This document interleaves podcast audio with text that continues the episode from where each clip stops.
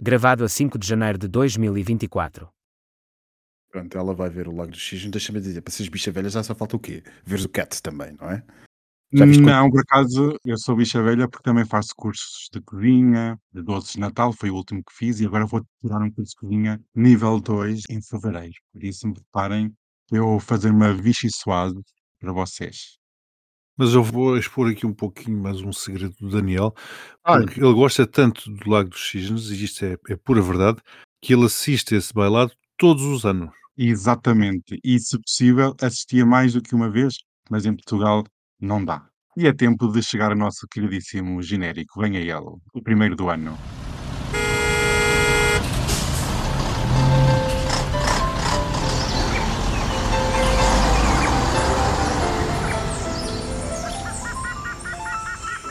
Triangulação do círculo.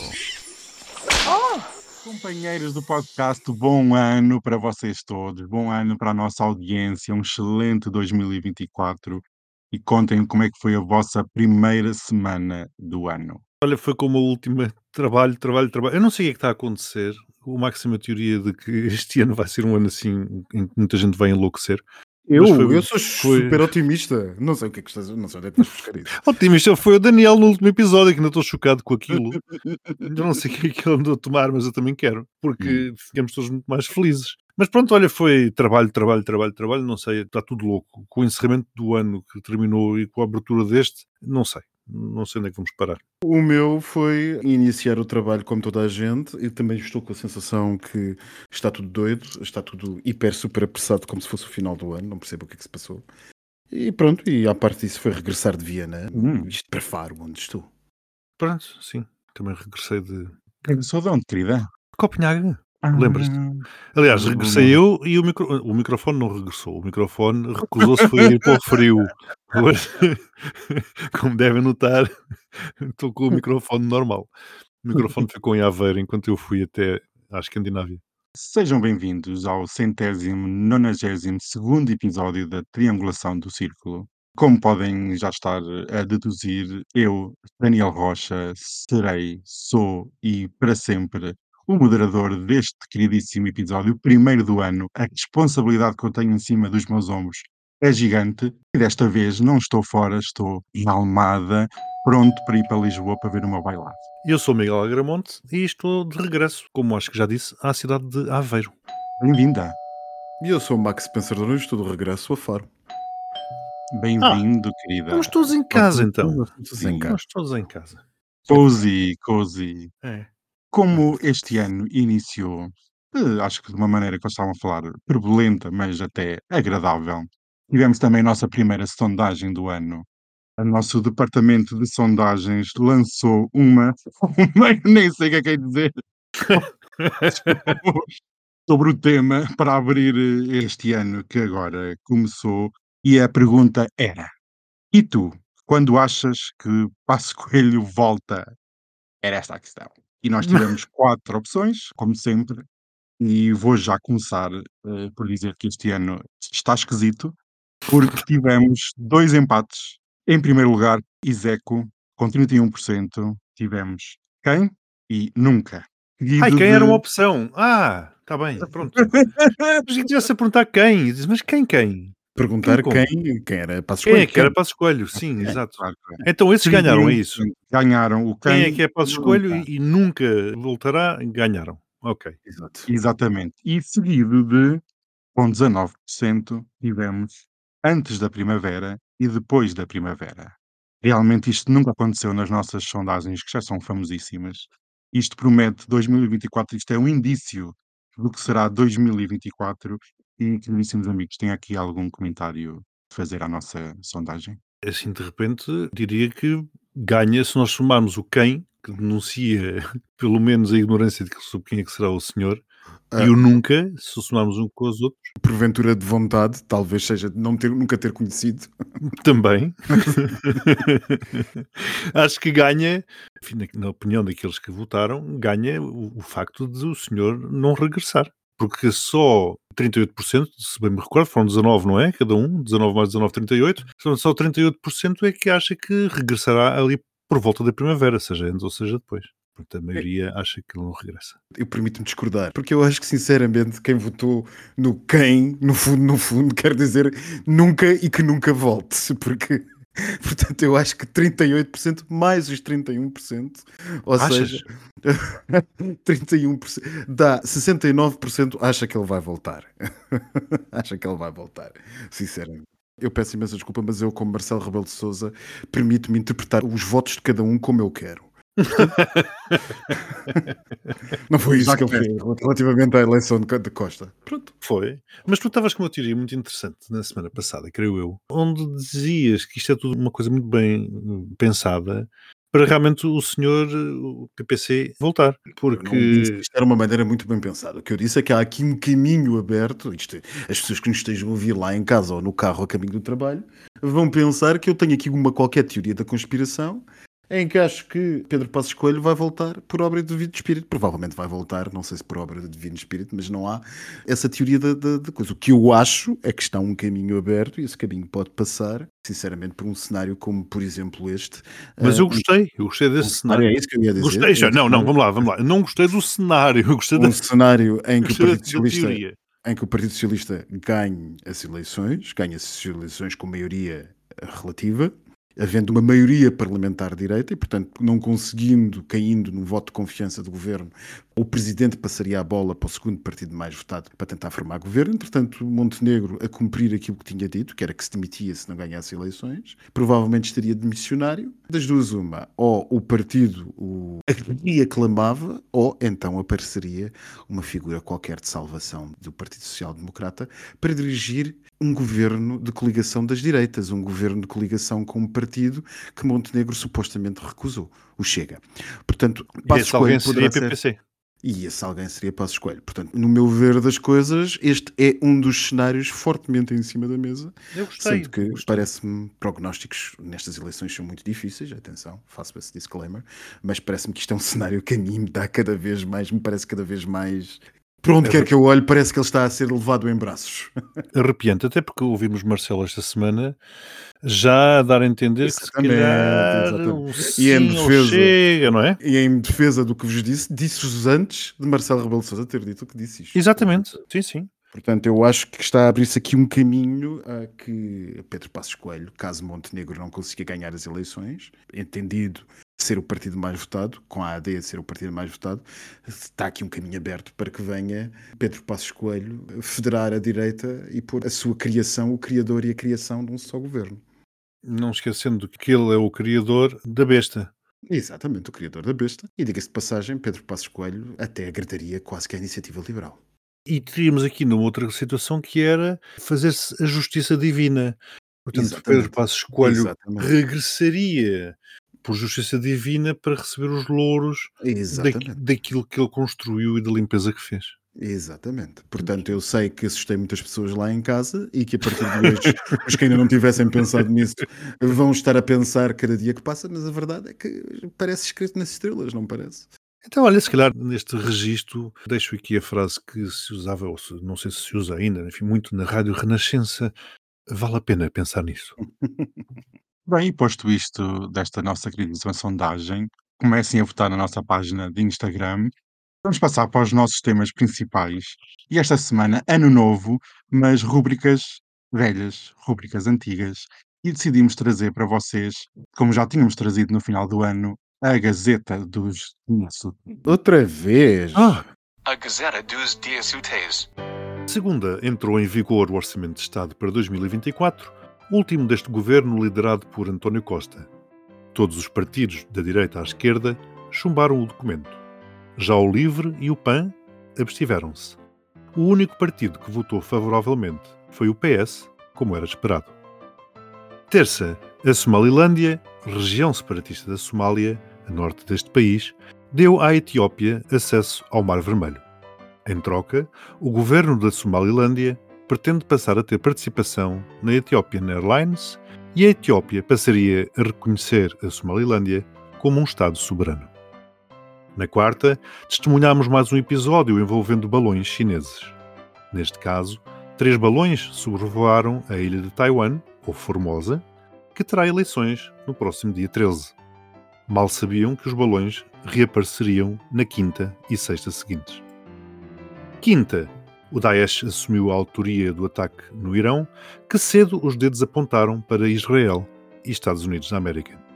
Por causa do apoio a Israel, o Daesh incitou ainda a ataques em Washington, Londres, Paris e Roma. O Irão já jurou vingança. Na sexta, ficamos a saber que, possivelmente, o Banco Central Europeu não cortará a taxa de juros face aos indicadores de inflação da zona euro, divulgados no dia anterior, que, ao contrário do esperado, subiu repentinamente. Grande semana.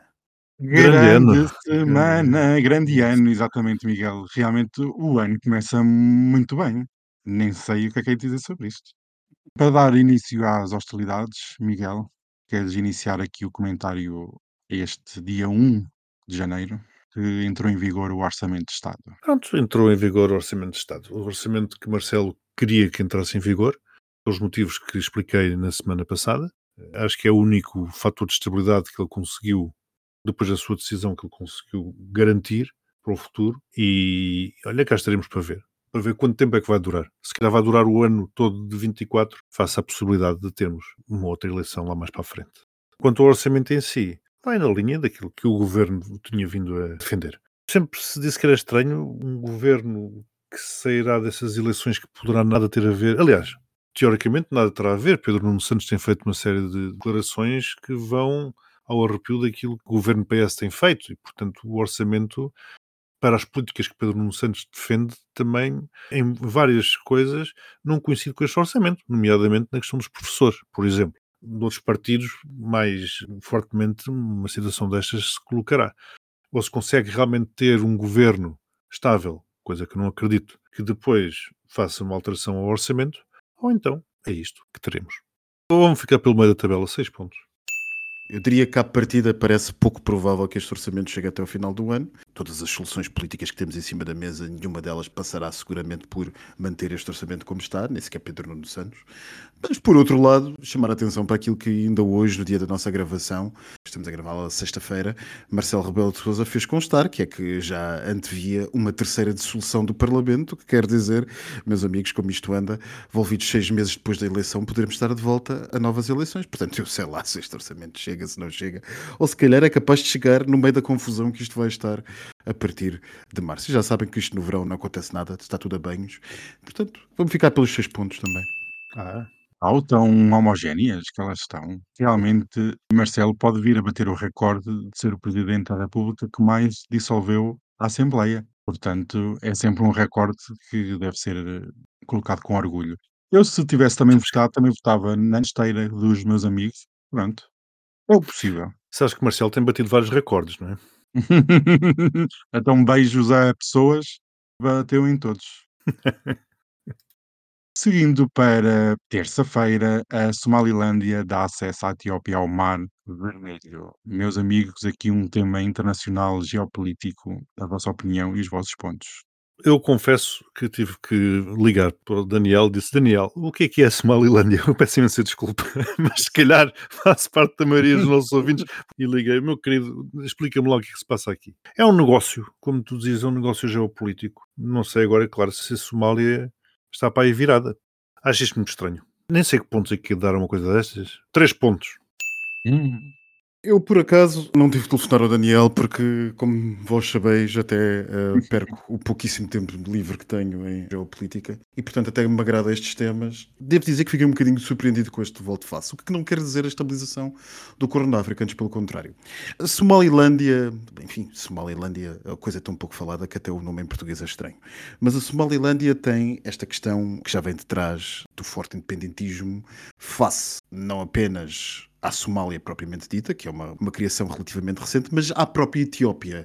Eu não sei se os meus amigos sabem, mas, por exemplo, quando foi a ocupação islâmica do território que corresponde àquela parte norte da Somália, que foi necessário os somalis livrarem-se do poder etíope, Fomos, próprio, fomos nós, foi o reino português que foi lá ajudar à guerra e fomos nós que andámos a, a pacificar aquilo, alguns no início do século XVI, bem me lembro, a pacificar, que é como quem diz, a fazer a guerra para ajudar a, a malta da Somalilândia. Portanto, nós até temos alguma ligação a isto. E o que é que eu quero dizer com esta ligação que nós temos, ligação histórica? Quer dizer que o assunto pode parecer muito distante, mas é um assunto que tem atraído a atenção de potências já há séculos. Porquê? Justamente porque aquela é uma zona de passagem de mercadorias e de interesses geoestratégicos vitais, não apenas para a África, mas para o mundo. Nós tivemos a questão que nós falámos aqui muito forte há umas semanas atrás que nós falámos aqui acerca da possível invasão da Eritreia por parte da Etiópia. A Etiópia é uma democracia, mas é altamente duvidosa. E porquê? Porque há essa necessidade existencial da Etiópia ter acesso ao mar. A Etiópia é um país com uma população gigante, com uma economia das mais pujantes da África. Aliás, a maior companhia aérea africana e de um dos grandes nomes da aviação está envolvida neste negócio, a Ethiopian Airlines. E, portanto, uma das Etiópia melhores do mundo. atenção. e uma das melhores do mundo, ainda que a minha experiência com ela seja duvidosa, eh, das vezes que, que usei a Ethiopian, justamente passando pela Etiópia. Mas é, o que é que eu quero dizer com isto? Quero dizer que a necessidade de acesso ao mar da Etiópia é uma necessidade existencial. Porque é preciso alimentar o seu povo, é preciso fazer importações e é preciso exportá-lo. E, portanto, a Etiópia vem dizendo aos seus vizinhos já há muitos anos, de variedíssimas formas, que a bem ou a mal vai chegar ao mar. Eu acho interessante este caminho seguido de reconhecimento da Somalilândia, porque isto é a primeira vez que nós fazemos uma merger and acquisition geopolítica, ou seja, Sim, eu, é- reconheço, eu faço aqui um negócio qualquer de fusão e ao mesmo tempo reconheço uma independência política, portanto é a subjugação completa da vida política aos vida dos negócios. Mas parece-me que aqui por baixo existe outra coisa. Reparem, existe um equivalente de 20 km quadrados que serão cedidos aos militares etíopes. E a Somalilândia será reconhecida como independente e passará a fazer parte, a entidade jurídica, fará parte da administração da Ethiopian Airlines. Meus amigos, isto não me parece propriamente um reconhecimento de independência. Isto parece uma República Donetsk no Corno da África. Percebem o que eu estou a querer dizer? Muito provavelmente a Etiópia vai resolver o assunto do acesso ao mar reconhecendo a independência da Somalilândia, que é um território da Somália que procura a sua independência há bastante tempo, reconhecendo, mas anexando-a mais tarde ou mais cedo, porque não faz qualquer sentido alguém que quer ser independente de repente participar nos negócios do país que o reconhece. Não faz sentido nenhum, até porque não há poder económico do lado da Somalilândia. Portanto, o que há aqui parece-me é uma República de Donetsk, uma República da Ossétia do Sul, Ossétia do Norte, uma coisa assim do género que está a acontecer aqui. Até porque, afinal, este tipo de estratégias não são assim tão desconhecidas, nós já andamos nelas praticamente desde o início da Segunda Guerra Mundial. Os russos restauraram-nas e agora toda a minha gente a está a utilizar. Portanto, parece-me que é isto que está a acontecer. Quem suspira de alívio certamente dá 12 pontos a isto é a Eritreia. A Somália dará provavelmente zero se não resolver ir para a guerra o pouco que a Somália tem uma vez que é um Estado praticamente inexistente. O que me parece é que o Corno da África está longe de ser pacificado e aqui a guerra com a Eritreia está controlada, provavelmente, mas ainda muita água vai correr debaixo desta ponte. Dos pontos. Dou zero, porque isto é mais um ataque ao direito internacional. Ora, nem mais. Eu só quero dar aqui um pequeno à parte para dizer que, realmente, como o Max dizia, a Somália é um Estado falhado, é um Estado artificial que foi a junção de duas colónias britânica e italiana. A. Somalilândia pertencia ao Império Britânico, daí essas raízes de independência e também de relembrar que a Etiópia já teve acesso ao Mar Vermelho, mas em 93, em 1993, quando a Eritreia conquistou a independência, perdeu esse acesso depois de uma longa guerra que durou quase três décadas. E realmente não acrescenta nada de bom nesta região que já está com problemas geopolíticos, como nós aqui falamos, o Iémen e com a passagem de cargueiros comerciais na região, haver uma guerra, e como Max dizia, a Somália não tem poder militar para enfrentar uma Etiópia que na região é o país com a maior força militar e com equipamentos até considerados modernos. E a Somália, que está há décadas a combater islamitas radicais da Al-Qaeda e recentemente do Daesh, é complicado e havendo uma guerra, a Etiópia pode ganhar e pode destabilizar completamente a região. E repara, Daniel, é uma zona essencial. É como eu disse no início, nós no século XVI, no século XVI já lá andávamos, justamente pelo importante que a zona era para o comércio que nós fazíamos. Porque em si é um deserto. Exatamente. E agora passamos para quarta-feira com os balões chineses a sobrevoar Taiwan. O assunto dos balões, eu acho que muitas estratégias destas vão acontecer nos próximos dias, poucas semanas até a eleição, uma vez que a China tem interesse, e isto não é nada do que ainda está para aparecer nos próximos dias, acreditem. Porque a China tem interesse em destabilizar as eleições de Taiwan. As sondagens são óbvias. O partido pró-independência da atual presidente, que não concorre, é o vice-presidente, salvo erro, que está a concorrer, e portanto a linha mais pró-ocidental e mais pró-independência eh, prepara-se para ganhar as eleições em Taiwan, que é a primeira peça do dominó para um ano terrível que 2024 se prepara para ser, se continuar por este caminho. E portanto, eu não sei, eh, os balões eh, pelos vistos, os chineses adotaram a lógica dos balões. Não sei se tem algum gosto com isso, mas eh, eu vou dar zero. É, balões chineses não tem nada a ver com passagem de ano, etc. Às vezes também se lançam os balões. Esse é a China a fazer chinesices. Deixa É, é a China a mandar balões espiões a ver o que se passa, a destabilizar. Não foram só balões, foram também aviões que andaram a sobrevoar o espaço aéreo de Taiwan. Como o Max dizia, tudo aponta para que seja o partido que está atualmente no governo que continue à frente dos chinos da China, eh, perdão, de Taiwan. Olha, já estou. Se, calhar, se calhar já estou. É, exatamente. Se calhar já estou aqui a antecipar os desejos de Xi Jinping. Que ele diz que nem que seja a força, não é? A bem ou a mal, a integração acontecerá. E eu também não tenho grandes dúvidas que assim será. Mas, fechando agora o parênteses, interessa-lhe destabilizar ao máximo, porque aquilo que agora assim a China continental, chamamos assim, menos deseja é que seja este partido a ganhar de novo as eleições. Mas as sondagens tudo aponta para que isso aconteça. Os outros dois partidos, que são um pouco mais moderados, que estão também na corrida, aparentemente não chegarão lá. No entanto, à China pouco interessa. Se calhar com os outros dois partidos as coisas poderiam ser a bem, se calhar com este as coisas poderão ser a mal. Não gosto de balões chineses, dou zero pontos também.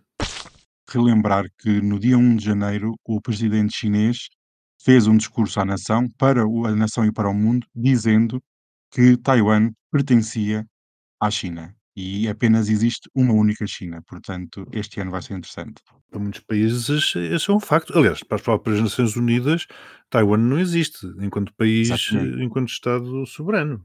E oficialmente a ilha nunca declarou a independência. Nós pensamos que realmente é independente, é fisicamente, mas oficialmente, legalmente, acaba por não o ser.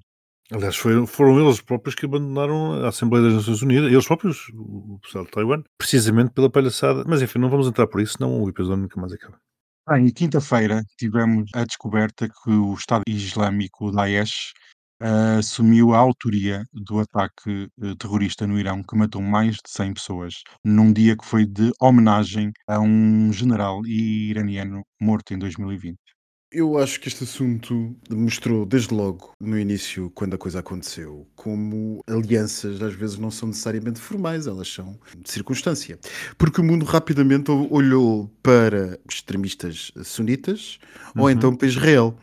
Portanto, foi um bocadinho como que quem que nem perceba da complexa geopolítica em que o mundo se tornou, ainda mais do que o normal, poderia ficar assim meio que esquizofrénico a olhar para um lado e para o outro. Mas isto podem ter sido terroristas islâmicos como Israel? Sim, poderia ter sido, ainda que quanto a mim tudo indicasse tinha sido, aliás, lamento, foi a primeira coisa que eu pensei, foi numa forma qualquer terrorismo radical sunita, porque, insisto, como nós fizemos a ponte aqui há uns tempos, em variedíssimos episódios, acerca de Israel, do conflito israelo-palestiniano, no caso da guerra em Gaza ou do Iémen, há interesses alinhados na destabilização do Médio Oriente e há um interesse que não quer ver os sunitas moderados, os países sunitas moderados entendidos com o Irão, sunitas moderados, entenda-se, por incrível que isto possa parecer, a Arábia Saudita e outros que tais, entendidos com o Irão, e são os sunitas radicais, que são basicamente quem? O Daesh. Portanto, o Daesh tudo fará neste poço horrível de todos os espécies de ódios e de pesadelos que é o Médio Oriente, em que estão mais forças a, a puxar pela destabilização do que propriamente pela estabilização. E o Daesh é apenas mais um deles. E acho que isto uma pessoa não pode dar a senão zero a isto. Eu, eu acho que o Daniel andou a escolher os temas a dedo para se vingar do facto de ele ter sido eleito o mais pessimista, porque esta semana vai ser corrida a zeros. Eu começo já por anunciar o meu zero também a este ponto. Todas as razões que o Max também elencou. Isto é, são mais achas para a fogueira. E, e realmente, a mim, o que eu vejo é o Médio Oriente a ficar cada vez mais destabilizado, com todos os riscos que isso acarreta para o mundo, porque o conflito ainda se vai chamando um conflito regional, mas isto qualquer dia alastra. Aliás, o que nós estamos a ver é precisamente o alastrar de um conflito que começou por ser regional. E esta vingança que o Irão já jurou, todos já sabemos o que poderá resultar daqui. E nós não nos podemos esquecer que há o eterno ódio entre Israel e o Irão que estão sempre à espera de uma oportunidade para se atacarem um ao outro. E não nos podemos esquecer que ambas são potências nucleares, ainda que ambas também o sejam não declaradamente. Saímos assim de 2023 e acho que 2024 começa de uma forma ainda mais intensa. E por último, sexta-feira, tivemos a notícia de aumento de inflação na zona euro, que não é um bom presságio para este ano. Amiguinhos, pontos e comentários. É o que eu digo, andas a escolhê-los a dedo. Esperávamos todos que a inflação descesse na zona euro, não desceu. Em alguns países desceu, noutros não. Em Portugal aparentemente está controlada. Na Alemanha nem por isso. A Alemanha está a braços com uma recessão. Portugal aparentemente nem por isso, por enquanto. Que realmente se temos a Alemanha numa recessão, temos uma série de mercados de países que são nossos clientes entrar em recessão, portanto isto depois pega-se são realidades diferentes e voltamos àquela questão de termos uma Europa com diferentes economias dentro de um espaço económico, de um único espaço monetário. E claro, estas medidas poderão ser importantes, serão seguramente para a Alemanha, para os países onde a inflação ainda aparentemente não está controlada, mas os países onde a inflação está controlada, isto acaba por ser contraproducente. Todos nós aqui em Portugal, justamente temos aquela questão das taxas de juros dos empréstimos. E nós aqui em Portugal sabemos muito bem quais são as implicações que isso tem. Enfim, taxas de juros para os empréstimos, que depois também é só uma rua de um sentido. São os juros que nós pagamos aos bancos, mas depois o juro que os bancos pagam pelo nosso dinheiro que temos que lá ter obrigatoriamente, esses não aumentam na mesma velocidade, por assim dizer. É algo que tem que ser feito porque a inflação é uma coisa tremenda para qualquer economia. O problema disto é que por uns pagam outros. Uma vez mais, estou dividido em relação à pontuação que é de dar tendo em vista somente o caso português, vou ter aqui para os três pontos. Não há muito mais a dizer aquilo que vocês já disseram. A imprensa especializada, pelo menos que eu tenha lido, vinha alertando a possibilidade disto poder acontecer devido a essencial, essencialmente, falou-se em dezembro, à subida de alguns preços da energia no leste europeu e no norte da Europa. Coisa que nós fomos mais ou menos protegidos por causa do mecanismo ibérico, mas que se sentiu e sentiu-se fortemente nas zonas que eu referi e, portanto, estava-se à espera de alguma subida da inflação. Parece-me, do que consigo perceber, não é de toda a minha área, a área da senhora investidora, parece-me daquilo que consigo perceber que também se está à espera que também seja mais circunstancial do que propriamente uma tendência de inversão completa na linha de descida que, vinha, que se vinha observando na inflação. Uhum, Vamos ver, sim. porque se isto continuar assim, ninguém no Conselho Europeu ninguém atura a Meloni, que é uma das maiores inimigas do BCE neste momento. Portanto, vamos ver. Eu, sinceramente, tudo que seja subir taxas de juros ou mantê-las afeta-me o meu crédito, portanto, zero. Já agora, acrescento o facto de estarmos a gravar isto no primeiro dia em que o IVA zero voltou para os 6% nos alimentos, e isto poderá ter. Era curioso que vi umas notícias a dizer: ah, isto agora fica ao critério do comércio absorver ou não esse, esse aumento do, do IVA de 6%. Portanto, estou mesmo a ver o comércio a abdicar, ou seja, a corroer as suas margens a 6% para absorver o IVA. E isto, já na altura disse-o, quando se implementou este corte no IVA precisamente para se combater a inflação, disse-o que os preços iam continuar a aumentar, como continuaram a aumentar, e que quando o IVA fosse reposto, aí teríamos um aumento de 6% direto, só por causa do IVA. E é o que vai estar. Portanto, vamos ver eh, também como é que se vai comportar a inflação em Portugal face a esta reposição do IVA. E venham esses pontos. Dona Calculadora, apareça. 现在我们的总分将由台湾制造的计算器计算。 Acho que batemos um recorde mínimo. Vou começar Uhum. pelo- pelos meus. 6 mais 3 mais 0 mais 0 mais 3, 12 pontos. Consegui pelo menos dois dígitos, já o max, uma coisa extraordinária. 6 pontos mais 0 mais 0 mais 0 mais 0. 6 pontos. Metade. E o pessimista sou eu. e o pessimista é tu. Total, 18 pontos. Eu tenho a impressão que nunca tivemos uma pontuação tão baixa nas Uhum. nossas gazetas. mas posso consultar já aqui o sistema de informação da nossa coisa. sistema- o sistema de informação da nossa, da nossa coisa. Ah, tarará, tarará. Pois não, pois não, o mínimo. Espera lá, tivemos, tivemos. Hum, ah, Houve ali um episódio, o famoso 55, ah, e o tal.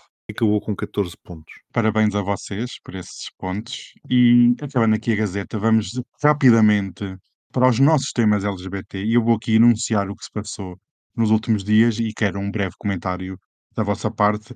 Tivemos a aprovação do casamento LGBT na Letónia, o primeiro país do Báltico a aprovar. Tivemos o Burundi, onde foi dito que os homossexuais deviam ser apedrejados até à morte. No Uganda, um conhecido ativista LGBT foi esfaqueado num país que é conhecido pelos ataques à comunidade LGBT. E tivemos na sexta-feira, pelo menos uma boa notícia, que o Parlamento Português aprovou a lei que permite que sejam registados nomes neutros no registro civil. Caros amigos, comentário breve sobre estes temas. Credo, filha, tu encharcas-nos logo com quatro temas LGBT, isto até mete impressão. Eu vou ser muito rápido. Aprovação do casamento na Estónia, muito bem, parabéns, senhor. 12 pontos, olha, vou dar pontos. Burundi, os gays apedrejados até à morte. O que é que se há de dizer de uma coisa dessas? Zero pontos. O ativista do Uganda esfaqueado, zero pontos. E agora quero-me concentrar aqui na questão da aprovação pela Assembleia da República dos nomes neutros. Não vou falar deste caso específico, mas isto está de alguma forma relacionado com o episódio, julgo que foi o 188, onde nós falámos que o Parlamento também tinha aprovado questões relacionadas com a identidade de género, eh, que depois veio a questão dos, dos nas escolas, e é por aí que eu quero pegar. Porque isto também, depois ficámos na dúvida se Marcelo Rebelo de Sousa foi um ponto que o Max levantou muito bem, se Marcelo Rebelo de Sousa iria aprovar aquela lei, e eu já agora também pergunto, e esta lei, face depois àquelas dúvidas que ele sempre tem, mas eh, durante este período apareceram duas associações, uma que é a Associação dos Médicos Católicos e outra que é a Associação dos Jurídicos Católicos. Começo logo por estranhar estas coisas, não sei se existe a Associação dos Médicos Muçulmanos ou dos Juristas Muçulmanos, deveriam existir, acho muito estranho, e portanto estas associações vieram fazer pressão junto do Presidente da República para não aprovar tais leis, e com certeza esta vai levar o mesmo tratamento, falando em imposições ideológicas. Quero só citar aqui algumas coisas para as pessoas perceberem do que é que falam médicos e advogados com influência sobre hum, política e sobre a sociedade, pessoas que nos recebem quando estamos doentes, por exemplo. E dizem que eles acompanham com proximidade e compaixão o sofrimento de crianças e jovens com disforia de género e repudiamos os comportamentos discriminatórios. E é para isso que dirigem o olhar, dizem eles. Porém, repudiamos igualmente que o Estado imponha como verdade oficial e indiscutível os pressupostos da ideologia de género. Portanto, já trazem para aqui a questão de ideologia de género, esta definição que é claramente desta gente. Depois, a Associação também dos Juristas Católicos e dos Médicos Católicos dizem que não há atribuição de sexo à nascença, já que a medicina verifica e certifica o sexo do bebê e pode fazê-lo muito antes do nascimento, ora por imagem, ora por estudo cromossómico. Então, isto são tudo citações daquele comunicado. O uso dessa expressão é uma maquiagem linguística que visa um propósito ideológico. Depois, essas associações católicas dizem que são leis, ou que esta é uma lei, que defende ideias sem qualquer evidência científica e dizem ainda que o corpo não é um acessório que faz parte antes da totalidade de cada ser humano. Bom, eu não vou ler muito mais, não vou amassar com estas frases. Havia mais a ler, mas não vou amassar mais. Mas vou só focar aqui assim, onde eles dizem que esta lei defende ideias sem qualquer evidência científica. Aproveito para perguntar a essas associações, portanto, a Associação de Médicos Católicos e a Associação dos Juristas Católicos, eh, quais são as evidências científicas para a existência de Deus? Eu não tenho muito mais a acrescentar ao que o meu amigo Miguel disse, e brilhantemente disse, sobretudo agora na última parte, até porque eu não quero receber a raiva do nosso departamento de edição, dado o tempo que já levamos eh, nestas coisas, e portanto vou rapidamente dizer-vos que os meus dois amigos falharam em dizer que não foi propriamente dito no Burundi, foi dito pelo presidente do Burundi, aquelas afirmações que faz toda a diferença dizer que Faz, ser, faz, foi é dito verdade. no Burundi, pode ser dito numa qualquer tasca onde abundem votantes do Chega, mas não, isto foi dito pelo presidente do Burundi, que já agora aproveito para dizer as suas declarações em Bujumbura, a capital do Burundi. Eu vou retirar apenas um parágrafo para que aqueles que nos cheguem percebam o que é que foi dito. Em resposta a um jornalista, o senhor presidente disse: Se quiser atrair uma maldição para o país, aceita a homossexualidade. Penso mesmo que estas pessoas, entende-se, os, os homossexuais, se as encontrarmos no Burundi, é melhor levá-las todas para um estádio e apedrejá-las. E se me pergunta, isso não pode ser um pecado. E esta questão da religião, já agora podiam trazer aqui os juristas católicos para, para coisa. Esta questão da religião tem muito a ver com a dificuldade que a Igreja Católica Apostólica Romana, e sobretudo dirigida pelo Papa Francisco, tem de impor as suas novas pastorais de conciliação, muito bem-vindas, não estou a ser minimamente irónico com isso, são mesmo bem-vindas, de conciliação e de aceitação e de celebração até quase que religiosa das uniões entre homossexuais. Muito bem está Papa Francisco ao fazê-lo, mas à medida que o vai fazendo, o que é facto é que vai perdendo a África conservadora, que cada vez mais se afasta da Igreja Católica e se entrega às igrejas evangélicas que povoam os países conservadores da África, como são estes dos Grandes Lagos, do Uganda, onde o Daniel falou, um dos mais conhecidos ativistas foi esfaqueado e filmado, e por um vídeo que já foi partilhado pela população milhares de vezes, onde se vê o dito ativista dos direitos homossexuais com várias facas enfiadas na barriga. Não vos aconselho. E, enfim, é isto que a África nos reserva. Do lado positivo, a Estónia, que já tínhamos falado, uma lança em África, passo a expressão, que o Báltico se abra a esta realidade e mostra como o Báltico percebeu o que é que aconteceu dia 24 de fevereiro de 2022. E, por fim, os nomes neutros. Não há absolutamente nada a juntar àquilo que o Miguel disse. Devo dizer que é apenas um pequeno passo, mas é um pequeno passo muito positivo, sobretudo para um sistema que nem tem a ver com a questão trans, é um sistema absolutamente ridículo do registro civil e no que toca à atribuição de nomes. Eu podia-vos contar umas histórias pessoais, não calha agora. Já que falaste no Papa Francisco, teve um encontro com ativistas trans, eu não resisto a ler mais uma, uma citação daquele, daquele comunicado. Ponham-se na pele de um trans ou de uma trans a ler isto que, insisto, vem de médicos. Dizem assim: já por várias vezes o magistério da Igreja Católica se pronunciou contra a ideologia do género por contrariar a versão bíblica da bondade do corpo humano como dimensão intrínseca da pessoa e da bondade da dualidade e da complementaridade dos dois sexos. Também não nos parece que corresponda ao bem-estar das crianças e jovens levá-los a hostilizar o seu corpo, como se tivessem nascido no corpo errado, ou alimentar a ilusão de que podem mudar de sexo.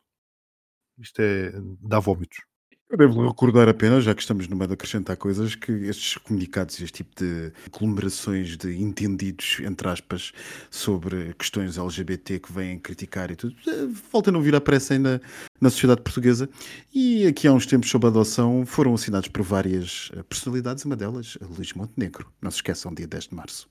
Aliás, acrescentando ao acrescento, o- quem é que votou contra, quem é que votou contra esta lei no Parlamento? Daniel? 21 deputados do PSD e a totalidade dos deputados do Chega. Portanto, estamos falados. Bem, e já que falamos de porcaria, O postigo de Daniel. E abre-se a porta deste novo ano, neste que estava fechado desde o ano passado. E aqui estamos nós, queridíssimos amigos, bem-vindos. E eu queria dar aqui os parabéns ao Miguel Ou então, por ter sido o primeiro a dar a notícia, pelo menos para a minha pessoa, da abdicação da Rainha Margarida da Dinamarca. Eh, ainda não estava nas redes, o Miguel partilhou logo. O nosso correspondente oh filha, real- estava lá, e- e assisti em direto àquela coisa. Fiquei, E parece que foi- chocada. O universo estava a conjurar para tu estares na Dinamarca, para me, para me transmitires em primeira mão esse acontecimento. Muito obrigado, Miguel. Deus o abençoe. A Rainha Margarida é uma personagem que eu adoro, sempre adorei. Então, a fumar é uma coisa. Até a Sim. fumar, a, a pentear o cabelo, a comer, a mulher é ótima. É uma maravilha, tem uma pena. E sabiam que o novo rei da Dinamarca não vai ter direito à coroação? Não vai, não vai, não vai. Hoje, hoje, hoje não me vais surpreender com nada porque Pois tu, tu estavas lá e Vi, viste em direto, o Max é que podia não saber, não é? Porque ao contrário do rei. Carlos III de Inglaterra, que teve uma coroação pomposa, o novo rei que irá subir ao trono a 14 de janeiro, não terá direito à coroação E desde 1849 que o novo soberano é proclamado pelo primeiro-ministro do país e não é ungido nem coroado. E será a primeira vez que uma proclamação acontecerá porque o soberano está a abdicar e não por causa de uma morte. Aquilo sobem lá à varanda do palácio e dizem: É este Exato. o novo rei. Pronto. É este, tomem lá, povo. E eu aproveito aqui para dar um beijinho ao novo rei, que é o Federico X, penso que seja, seja assim o nome. Longa É. vida ao novo rei, um beijinho para todos eles. De realeza em realeza, vamos para a Espanha. E segundo consta, os reis de Espanha atravessam uma grave crise no casamento. Ai, Pois, pois, os rumores de infidelidade da rainha com o ex-cunhado acabaram por empurrar o casal para um novo intenso conflito conjugal que poderá ser um perigo para esta união real.